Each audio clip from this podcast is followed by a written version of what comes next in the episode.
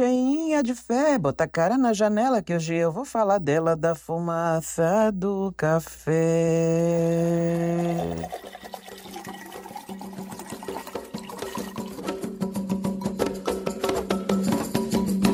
Na casa do Nico, por voltas de 1970 e tanto, com licença das minhas ancestrais, de todas, de todos e todes, e com a permissão de meu pai Oxalá e a ventania de Ansan, eu voltei.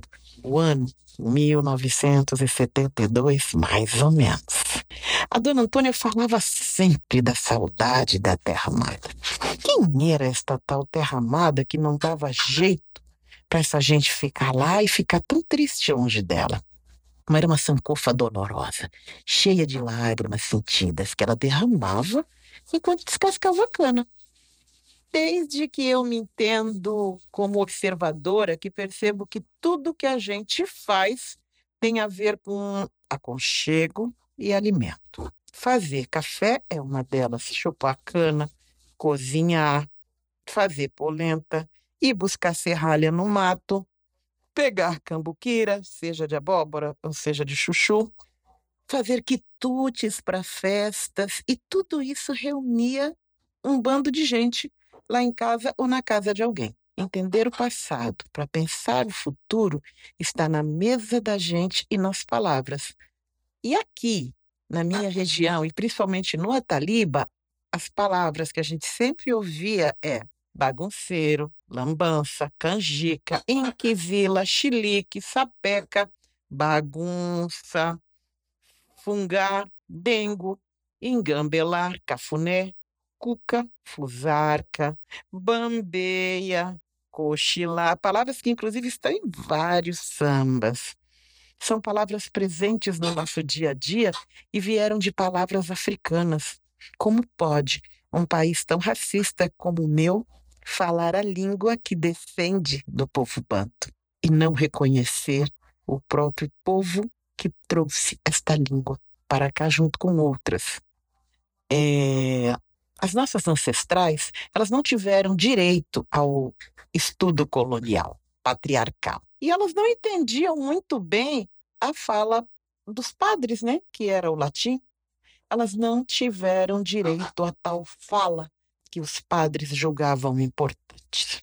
Eles entravam, entravam com latim pela cozinha fora, e, e as mulheres ali, as mulheres, as minhas ancestrais, elas foram amaciando aquela fala e tirando delas a fereza e os espinhos para caber no vocabulário das crianças, de todas as crianças, a princípio, tanto os seus, mas também os meninos brancos, e não é de hoje que as mulheres negras vêm botando areia nos planos coloniais caricatos.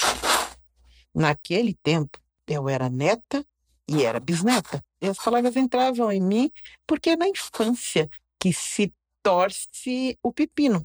Palavras delas, as mulheres que me potencializaram para a vida. Hoje eu sou mãe, hoje eu sou avó.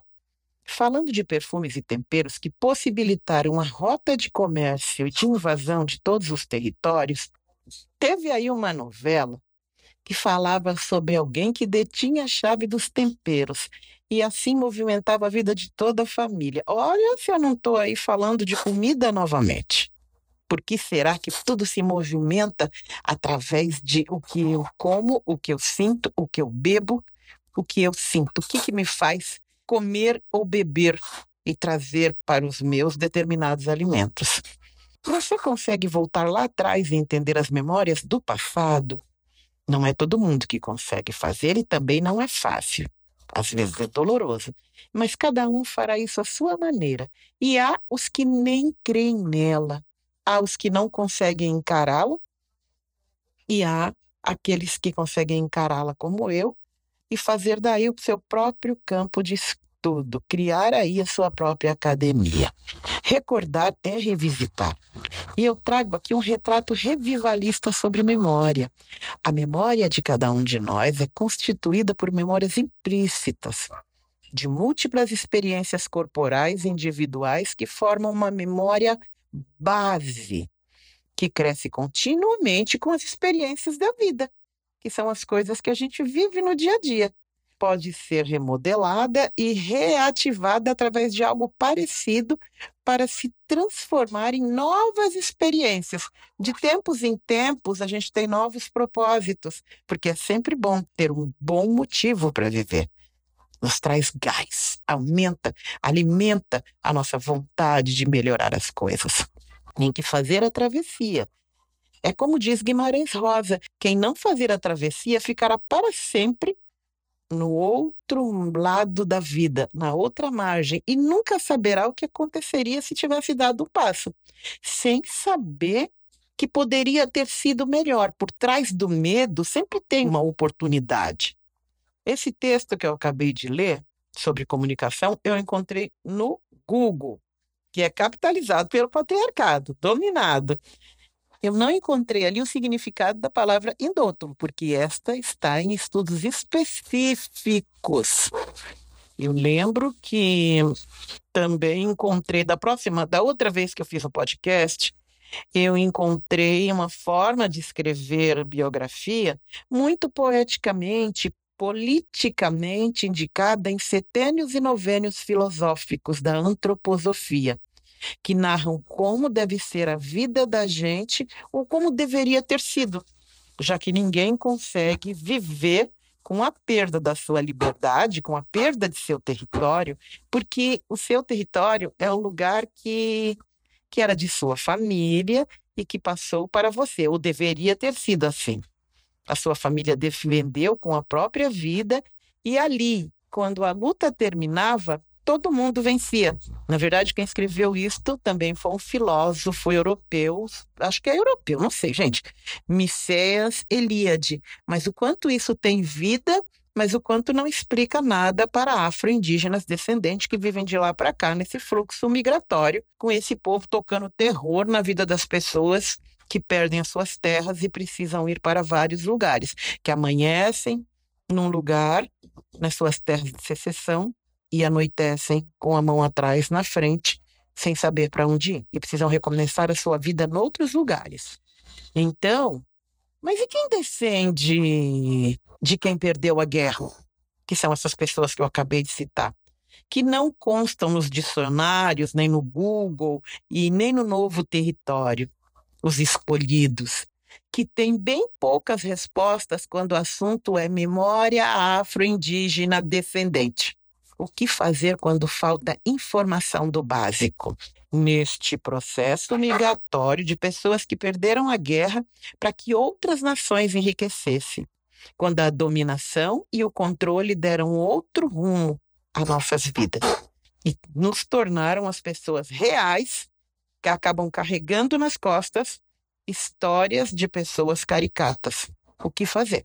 Quando eu estudei diáspora, eu já tinha por volta de 40 anos e eu não sabia o significado desta palavra. E ainda não acreditava neste lugar chamado África. O responsável por este meu novo caminho foi a Lei 10.639. Eu tinha curiosidade, mas eu precisava encontrar esse fio da meada e estudar através dele. A bendita curiosidade me levou até ali, mas eu não vim só. Mas a minha alimentação de país colonizado, mal alimentado, em desenvolvimento, que traz para nossa mesa excesso de sal, açúcar, gordura, carboidrato ruim, colaborou com a minha perda de saúde. Meu corpo adoeceu e eu perdi a função renal. Depois de formada em enfermagem, eu retornei à estaca zero sem poder trabalhar de novo, mas com as graças de Exu, o que eu pensei que fosse o fim era um recomeço. A doença me tirou o chão. Mas o chão, mesmo, mesmo, ninguém tira. E eu tive a oportunidade de estar com meus filhos, fazer o almoço deles, cuidar e estar com eles ainda na adolescência. E eu pude comprar um terreno, mesmo ganhando menos do que eu ganhava eu pude ter tempo para repensar sobre que rumo tomar dali em diante, apesar de ir ao hospital todo dia. Eu pude voltar a estudar Aliás, ir ao hospital todo dia é uma coisa que eu já faço há 25 anos. Voltei a estudar primeiro sobre alimentação saudável, porque eu tinha uma questão com a má alimentação, e depois sobre lazer, que eu nem sabia se merecia, e daí eu voltei a dançar. Eu me permiti. E pelos passos da dança de Enoque, eu me libertei. E ele, até hoje, é um grande amigo meu, sabe? E foi dançando com Enoque que eu conheci o Cachoeira de Paulo Dias. É uma história muito bonita esta. O Paulo Dias tem um centro de pesquisa Cachoeira, que também é um lugar de acolhimento. E eu não estava só. Eu fui levada a esse caminho pela psicóloga Rose da hemodiálise, principalmente também pelo psiquiatra do Centro de Psiquiatria do HC. O doutor Ricardo me ensinou a desmamar de todos os calmantes que eu já tomava e que eram três, Lexotan, diazepam e fluoxetina, e cachaça. Este era anestésico. Depois de algumas consultas, é claro, chegou a essa conclusão. Eu andei caminhos nunca dantes imaginados para ouvir num consultório que eu deveria respeitar esta minha vontade de estudar. O doutor disse assim: se dê uma chance, mulher, lute por você, seja você a sua academia porque vejo em você uma pessoa inteligente. E talvez todas essas pessoas aí para trás com quem você viveu até agora tenham se enganado sobre você. Uns por amor até, porque os pais têm medo que nos aconteçam coisas ruins e às vezes nos colocam muito medo da vida. Você é um caso clássico, muito recorrente aqui na psiquiatria. A família interna, quando a pessoa surta, a pessoa a equipe ouve, dá escuta a esta pessoa, trata ela, deixa ela redondinha. Ela melhora do juízo abalado e tem alta. Aí ela vai de alta e vai para casa. Não demora muito, daí logo ela volta em crise novamente. É visível que ela vive num ambiente que o aqui adoece, onde ela não é respeitada, não é ouvida. A falta de respeito pode enlouquecer, sabia? Que só o doente pode entender e enfrentar esta situação. Existem os casos que precisam ser medicados, mas não é o seu. Outra coisa, quantas vezes você usa a palavra não na sua vida? Passe a usá-la mais vezes. Ah, você me disse aí para trás que adora mitologia grega. Ah, é verdade. A mitologia é uma mentira que nos ajuda a entender a verdade é o que chamam de lúdico, simples, infantil até, mas é uma forma de ver a vida. Tem um analista chamado Gaiarsa que disse que a gente abre mão de tudo que é importante para a gente para ser aceito. E nem sempre isso dá bom resultado. Mas tudo aquilo que guardamos no armário nem morre, nem deixa de existir. Então vá buscar o que você guardou. Procure, seu sonho está lá. Um dia você encontrará a sua própria mitologia. Estude, porque a inteligência é que é força de verdade. Isto, quem disse a mim foi o mago Merlin ouvindo desenho infantil com as crianças. Palavras novas foram entrando na minha vida naquele curso por conviver, por ter dado passo e conviver com outro grupo de pessoas que pensava diferente. É isto que quer dizer Ubuntu. Eu sou porque nós somos. E foram chegando e fazendo um ninho no meu ori para me preparar o terreno para o estudo que viria. E eu senti vontade de escrever as novas palavras nas paredes por onde eu passasse, para que elas se tornassem abrigo e se abrigassem nos mais jovens, em mim também, e que ficassem para sempre nas paredes da minha casa, da minha vida. Porque não conhecer as palavras da sua etnia é ser silenciado, sim, e quem não consegue exprimir, exprimir-se por palavras ou signos, fica doente e pode até morrer de esvaziamento. E tem fome de palavras. E acredita que eu consegui desmamar os remédios que eu usava para dormir? estudando e dançando, e que eu troquei o uso, eu troquei pelo uso de ervas, que eu já havia até desacreditado. E eu comecei cansando o corpo com dança, estudos e pesquisas, e com novos amigos, e voltando em dótulos dos jardins da casa da minha mãe, onde eu fui criada aqui no Ataliba, olhando só para a experiência daquelas mulheres. Os meus estudos só evoluíam. o meu contato com vários professores, inclusive com o Paulo Dias, foi muito importante. Eram aulas emocionantes. E o Paulo Dias, ele deu uma aula falando sobre o relógio e sobre música. Você acredita que antigamente nossos ancestrais escreviam mandalas no chão e se guiavam pelo sol? Para se guiar e entender os ciclos da vida, ele disse que nós somos um sol vivo sobre a terra. Olha o Intu aí novamente. E que nós precisamos respeitar uns aos outros.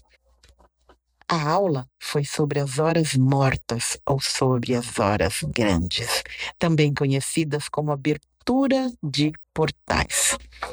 Que assunto maravilhoso para uma capricorniana que ama histórias antigas e macumba e encantaria.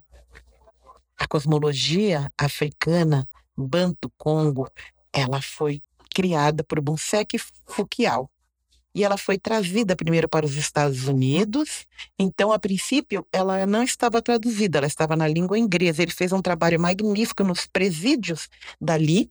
Por que, que ele fez esse, teve essa entrada pelos presídios? Porque ele não conseguia emprego em outro lugar. E tudo ficou em inglês, mas depois foi traduzido para a língua portuguesa por Tiganá Santana. Tiganá Santana é afilhado da, da, da Macota Valdina, que já se encantou, mas que deixou um legado imenso. Eu conheci o trabalho do Tiganá Santana agora no isolamento, 2020 e 2021. Mas Bonsec Fukial eu já havia escutado desde 2003, 2004, 2005. Era um meio de vida tão difícil que eu achava que eu meu Deus, eu não vou encontrar Exu esse, mais nada sobre esse assunto, até que ele foi assentando dentro de mim para receber agora este monte de gente que chegou, como a Vengere, como outros professores que eu vou falar, a Catiúcia Ribeiro, que trouxeram, entraram nas academias e trouxeram, desembrulharam, trouxeram lá de dentro esses ensinamentos que são nossos, estão presos dentro das academias, mas que ao ler a gente estuda e volta no indútulo e fala: Meu, eu vivi isso. Isso é vida, isso é caminhar de pé sobre a terra, debaixo do sol, da luz do sol e debaixo do céu. É viver. A gente precisa ensinar para outras pessoas. Por hoje eu vou parando por aqui, tá bom? Espero que você tenha gostado.